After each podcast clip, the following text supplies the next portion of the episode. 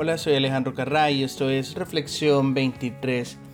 Uno de los temas que más me generan cortocircuito es sobre el amor inmerecido de Dios. Es una práctica, es una prédica constante, es algo que se enseña en todas las iglesias, de que Dios básicamente tiene una ultra misericordia de vos y tenés una gran suerte de estar vivo. Es más, tenés una gran suerte que Él decida perdonarte, pero sobre todo tenés una gran suerte de que Él te ame.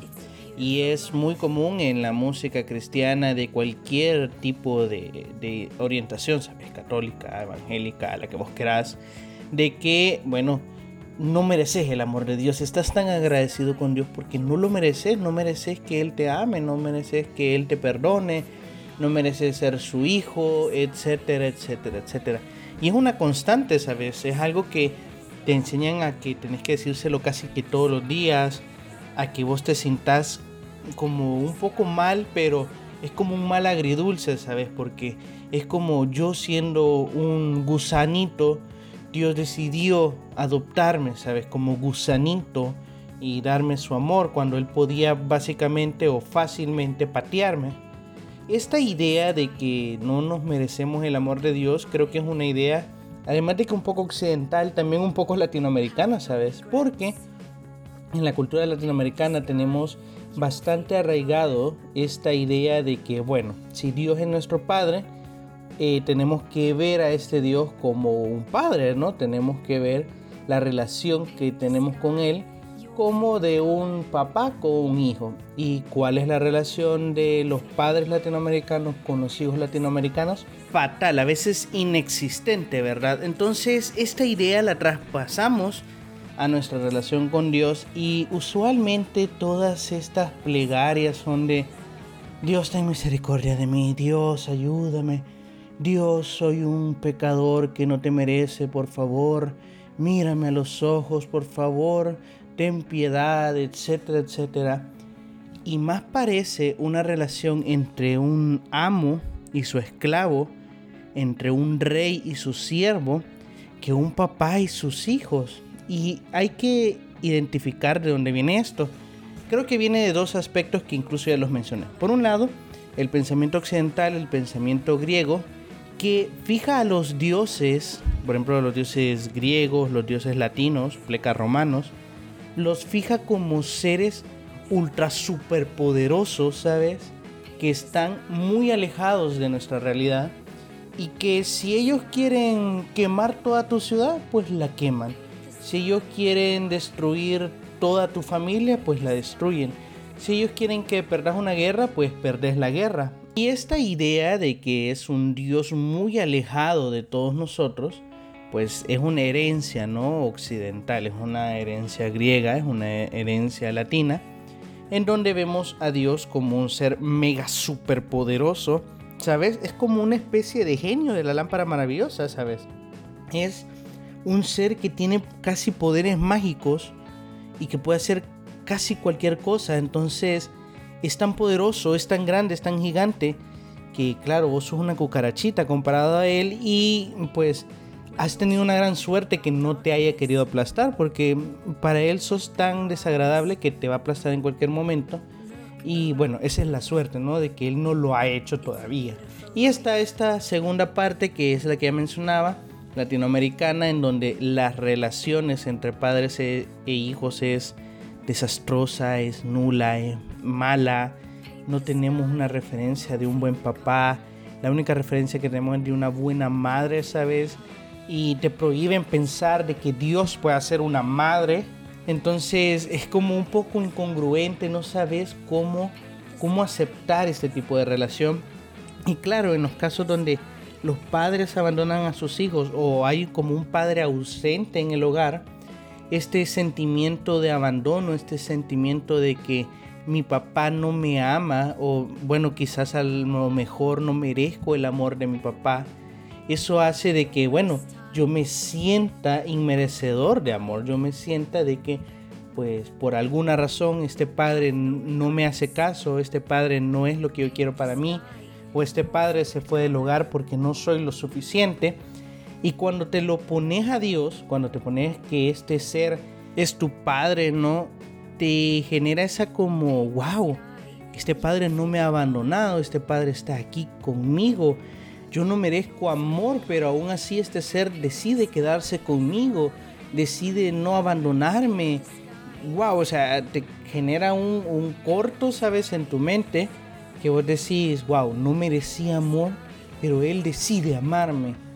Y claro, hay toda una teología también detrás de esto, de que Dios en su amor decidió sacrificar a Jesús para acercarte a Él, porque vos eras tan pupú que no era forma o no había manera para Él, siendo omnipotente, ¿sabes? No había manera para Él de acercarte a vos. Es más, la idea es de que vos no podías acercarte a Él por más que Él quisiera, entonces Él tuvo que venir a vos, ¿verdad? Y te encontró todo podrido y te restauró, entonces, pero te hacen hincapié en que vos no merecías que Él te restaurara, lo que vos te merecías es que te quedaras podrido, y eso genera un sentimiento en el cristianismo de total servidumbre, ¿sabes? Que todo lo que hagas tenés que hacerlo como de una forma de pseudo recompensa a Dios es decir, te dejan claro de que Dios no necesita tu diezmo, Dios no, necesita que le sirvas en la iglesia, Dios no necesita esto y lo otro. Pero si estás agradecido porque Dios no te ha pisoteado, pues sería bueno que des el 10% de tu salario. Esta idea de que no nos merecemos el amor de Dios, creo yo que es una idea tóxica. Y más bien creo que para abrazar un verdadero cristianismo, pero sobre todo un pensamiento teísta, es decir, alguien que cree en Dios, si abrazamos un pensamiento sobre un Dios que sí nos merecemos, creo que podríamos caminar un poco más hacia la liberación. Hay que partir por algo y es que Jesús, el supuesto fundador del cristianismo, ¿no? Porque al final él no fundó nada, sino que sus discípulos decidieron eh, sistematizar sus ideas y poderlas predicar o enseñar a otras personas. Pero bueno, este Jesús era un líder hebreo, era un líder judío que se sabía la Torá, que se sabía los primeros cinco libros de la Biblia de memoria. Y este ser tenía una cosmovisión judía del asunto de Dios. Al decir que sigo a este maestro, pues yo en teoría o indirectamente estoy también diciendo que sigo la cosmovisión de la divinidad de este individuo. Entonces, cuál era la visión sobre Dios desde la perspectiva de este judío llamado Jesús. Bueno, a muy diferencia de los griegos y de los romanos, Dios para ellos no era un ser ultrapoderoso muy alejado de, de su pueblo, sino que era una relación de padre e hijo.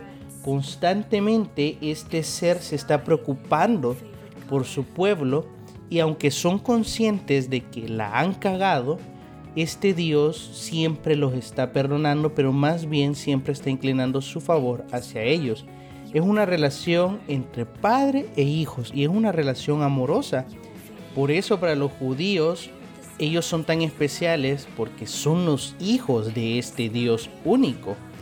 Y si vos ves, eh, pues Dios no va a quemar una ciudad judía, pero si va a quemar una ciudad como Sodoma y Gomorra, si se lo puedes creer, porque bueno, los demás no son hijos de él, ¿sabes? Los únicos hijos somos nosotros, los judíos.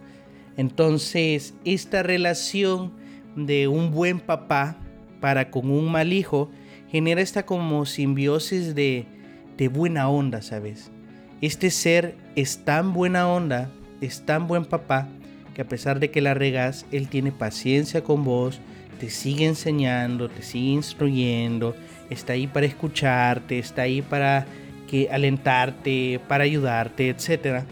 Esta relación, pues Jesús la traslada al cristianismo o a lo que los discípulos después llamaron como cristianismo, y es que siempre dice, cuando tengas una necesidad, ve a tu Padre en lo secreto y pídeselo porque Él te va a recompensar, Él te lo va a dar. No te dice, y ruégale perdón primero y suplícale por tu alma, ¿verdad? Etcétera. Eh, claro que no, porque Jesús entiende de que ya sos su hijo. No necesitas hacer ningún ritual adicional Y por ejemplo también lo dice cuando le enseña a sus discípulos, si un padre les, eh, su hijo le pide un pan, ¿creen que es un buen padre el que le va a dar una piedra? Claro que no, le da un pan. O si alguien le dice, papá, tengo hambre, le va a dar una serpiente, claro que no, le va a dar de comer. Pues igual es su Padre Celestial, le dice que está pendiente de lo que ustedes hacen. Eh, ustedes han visto cómo los pájaros sin trabajar comen y viven bien y se la pasan al suave. ¿Cuánto más ustedes que son sus hijos? Siempre es una relación de amor de padre con un hijo. No es una eh, redención de un rey, ¿sabes? Para con una prole. O la famosa parábola del hijo pródigo, en donde nunca se pone en duda si él deja o no de ser un hijo. Siempre es un hijo que cometió un error y este padre es tan amoroso que decide siempre recibirlo, decide siempre ayudarlo. Esa es la idea de Jesús, de este Dios que siempre está dispuesto a escucharte y siempre está dispuesto a estar para vos, porque para este Jesús, como les estaba hablando a judíos, era incongruente el pensar de que tenías que venir desde afuera de la familia para que vinieras a ser hijo de él. Claro, ahora desde la perspectiva judía, si vos lo abrazas así, pues claro, tenés como una especie de de racismo un poco extraño en donde decís que solo los judíos son hijos de Dios, pero es bien interesante que quienes dicen eso son los mismos judíos, ¿sabes? Y ese es el punto, que este pueblo se considera tan amado, tan bien recibido, tan bien apoyado, que se consideran especiales, se consideran sus hijos. No es esta relación de un Dios tirano y distante que está entronado y te está viendo y, para él es como ver suciedad, ¿sabes? Al verte, no, es un Dios buena onda. Y de hecho, es tan buena onda que también admite que vos te quejes con él. Me gusta, por ejemplo, la relación de Jesús cuando va y le dice, Padre, si vos podés impedir que esto pase, por favor, yo te lo pido. Porque aunque Jesús sabe que este es el plan, Jesús sabe que esta es una buena opción, lo que está pasando es el camino que debe seguir. Él le dice, Dios, no puedo hacer esto, es que no, no puedo, papá, no puedo, no puedo hacerlo. Tiene esta confianza, ¿sabes? No es que le dice, Dios, tú sabes que yo no soy misericordioso de esta misión que me has entregado, pero eh, no, él le dice, si yo pudiera, pues yo me zafara, ¿sabes? Eh, igual lo dice cuando está en la cruz, Dios, ¿por qué me has abandonado? Es, es un grito de desesperación, es algo de que él mismo dice, aquellos que estén tribulados y cargados, vengan, porque ese es el punto de un Dios amoroso, es un punto de benevolencia, es un punto de, de buen hundismo, ¿sabes? No es un punto de, ah, qué bueno es Dios porque ha decidido no mandarte al infierno, todo lo contrario Qué bueno es Dios porque te escucha, porque está contigo, porque te enseña con paciencia, porque te enseña con buena instrucción. Es un padre ejemplar. No es un rey ejemplar, no es un soberano ejemplar, es un padre ejemplar.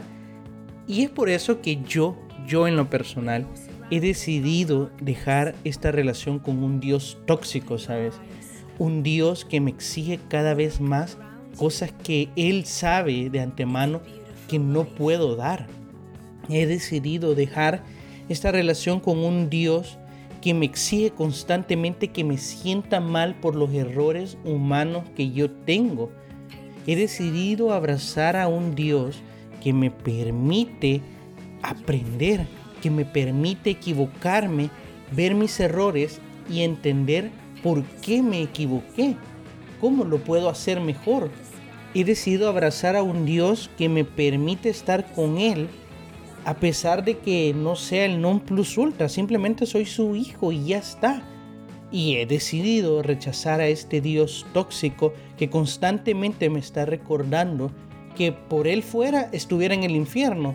Pero bueno, tuvo que mandar a matar a su propio hijo para estar conmigo, ¿sabes? Pero si no, mm, la verdad es que le doy un poco de asco. He decidido dejar a ese Dios tóxico, ¿sabes? Porque para empezar está muy fuera del contexto. del Dios que predicaba este maestro en el cual los cristianos deciden poner su fe, ¿sabes? Los cristianos deciden poner sus dogmas, los cristianos supuestamente basan su pensamiento, pero la verdad es que este maestro judío enseñaba a un Dios que era un padre que por más que vos la cagaras, él iba a tener la paciencia de enseñarte, de instruirte. He decidido rechazar a un Dios tóxico que constantemente me está diciendo de que por Él fuera yo estuviera quemando por milenios. He decidido abrazar a un Dios que no necesita, sabes, otra cosa más que su propio amor para alcanzarme. No necesito yo hacer más cosas de las que ya tengo. Es decir, es bien interesante que cuando en, el, en cualquier evangelio al principio te aparece la genealogía de Jesús, ¿sabes? Iban diciendo que Jesús era hijo de José, que José era hijo de no sé quién, que ese hijo era no sé quién, y que así puedes seguir la línea. Hasta que llegas a David, hasta que llegas a Abraham, hasta que llegas a Adán. Y de Adán todo el mundo dice en los evangelios que Adán era el hijo de Dios y de dónde viene la humanidad según el pensamiento judío y según el pensamiento cristiano, incluso el pensamiento islámico, pues de Adán, todos venimos de él. Y si todos venimos de un hijo de Dios, ¿no nos hace hijos de Dios a toda la humanidad entera? ¿Por qué seguir creyendo en un Dios que rechaza a sus hijos? ¿Por qué seguir creyendo en un Padre malvado que constantemente le está recordando a sus hijos que los sigue perdonando, de que Él es tan buena onda que no los ha echado de la casa por lo que han hecho. Claro que no es un Dios que incluso la misma Biblia dice que Él toma tus errores y los echa al fondo del mar y Él jamás se vuelve a acordar de ellos. Es un Dios que no te tiene que estar diciendo constantemente, hey, acordate que soy bien buena onda con vos porque si no estuviera durmiendo en la calle, he decidido rechazar a ese Dios tóxico, ese Dios que, que me dice que no merezco su amor. Claro que merezco el amor de Dios, claro que merezco su, su bendición, su favor, su gracia, claro que la merezco, ¿sabes por qué? Porque soy un ser humano, soy parte de su creación. Y si los pájaros, que el ser humano cree que son animales inferiores a él, tienen su amor, tienen su bendición. porque yo no? Y no es una cuestión de considerarte más o menos, de ser engreído, de decir, no, Dios está conmigo porque soy el más paloma. No, porque caes en la cuestión judía, ¿sabes? De decir, no, no es que nosotros somos los hijos de Dios, vos sos una basurita. Y creo que también esto es parte de, de creer de que solo unos pocos merecen el amor de Dios y hay otros miles de millones que no es que te genera como ese orgullo malsano de decir, yo tuve la misericordia de Dios, vos, híjole, te vas a quemar en el infierno, pero yo ya hice lo que pude. Dios, pues como no lo aceptas, Él tampoco te acepta, bitch. Es un poco mal, ¿sabes? Y este tipo de pensamiento tan tóxico de que no merecemos el amor de Dios ha hecho de que muchas personas precisamente decidan alejarse de ese amor de Dios. No porque decidan alejarse de la iglesia, no porque decidan alejarse de la Biblia o estas cosas. No, no, no, o sea, es que esas cosas incluso a veces hasta son tóxicas, incluyendo la Biblia. no, me refiero de que se alejan de considerar de que hay un ser, hay todo un universo que está dispuesto a escucharte, a amarte, a aceptarte, a apoyarte, a, soportar con vos las penurias, a decirte, men, sí, la regamos, pero vamos, démosle otro round más. Es un ser tan buena onda, ¿sabes? Que sé que todo lo que me pasa, tanto sea bueno, tanto sea malo, Él está ahí intentándome enseñar algo, algo que yo no puedo ver, que es un Padre amoroso, paciente, que no juzga mis errores sin conocer mi contexto, sin conocer mi pasado, sino que me juzga, dice incluso la misma Biblia, con un justo juicio que va más allá del juicio del ser humano. es un padre que no me tiene que estar diciendo que no merezco su amor. Al contrario, es un padre que constantemente me dice, tú mereces mi amor porque eres mi hijo. Wow, ese Dios yo lo abrazo y digo, wow, esto es lo mejor que me ha pasado porque este pensamiento me ayuda a vivir al día siguiente, me ayuda en los momentos difíciles y también me ayuda en los momentos buenos. Me ayuda a saber de que tengo un ser que me ama tal como soy.